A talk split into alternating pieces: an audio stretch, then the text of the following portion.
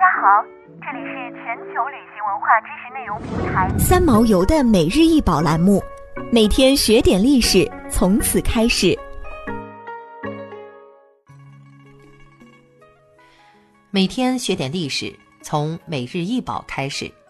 今天给大家介绍的是清朝锁子锦仪式用甲胄，甲长，上衣肩部至下商下摆一百二十四厘米，甲胄全长，盔顶至下商下摆一百七十二厘米。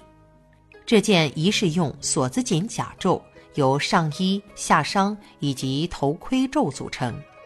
上衣包括左右护肩、左右护腋、前遮缝和左遮缝，上衣下商皆为黄底人字纹锦面，褐色绒圆边，通身布满规则的铜镀金钉，袖口及护肩接衣处是鎏金龙纹铜板，上衣前胸部原来悬有一面护心镜，头盔胄为银质，镶嵌珊瑚珠。青金石及绿松石，连接丝质护颈、护耳和顶端原有盔巾已缺失。头盔边缘的范纹起到保佑平安的作用，现收藏于大英博物馆。锁子锦仪式用甲胄展示了清朝独特的八旗文化。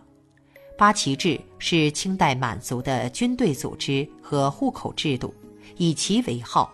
分正黄、正白、正红、正蓝、镶黄、镶白、镶红、镶蓝八旗，各旗当中因族源不同，分为八旗满洲、八旗蒙古和八旗汉军，当中包括有满、汉、蒙古、朝鲜、回、藏以及俄罗斯等不同民族，但都隶属八旗管理。清代。苏州和杭州的织造局负责供应宫廷和官府需要的铠甲。清代对各级职官的铠甲形制都有详细的规定。护军营中，除了护军校和护军士兵之外，各级军官在需要穿甲时穿戴的都是自己官职相对应的甲。护军校和护军士兵的甲为单独设计，不在职官甲胄之列。中国传统甲胄发展具有中国特有的历史特色，自唐宋发展到顶峰时期。锥形的头盔胄是在十三世纪蒙古统治下传入中国。甲胄可以使部队增强防守反击的战斗效能。护军的制式甲胄有两种，分别称为前锋甲胄和前锋棉甲胄。前锋胄。的胄体为铁质。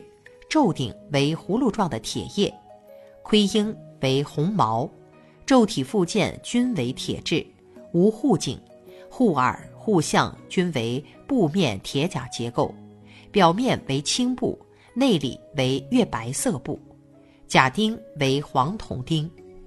前锋甲的甲身由上衣、护肩、下商、前裆、左裆组成，下商甲片外置。一共三列铁甲片，其余部件的结构材质与护耳相同。在整个清代，护军营的编制一直存在。作家老舍的父亲永寿便是正红旗的一名护军。庚子之变时，永寿在正阳门（一说天安门）和联军作战时阵亡，年三十八岁。想要鉴赏国宝高清大图。欢迎下载三毛游 App，更多宝贝等着您。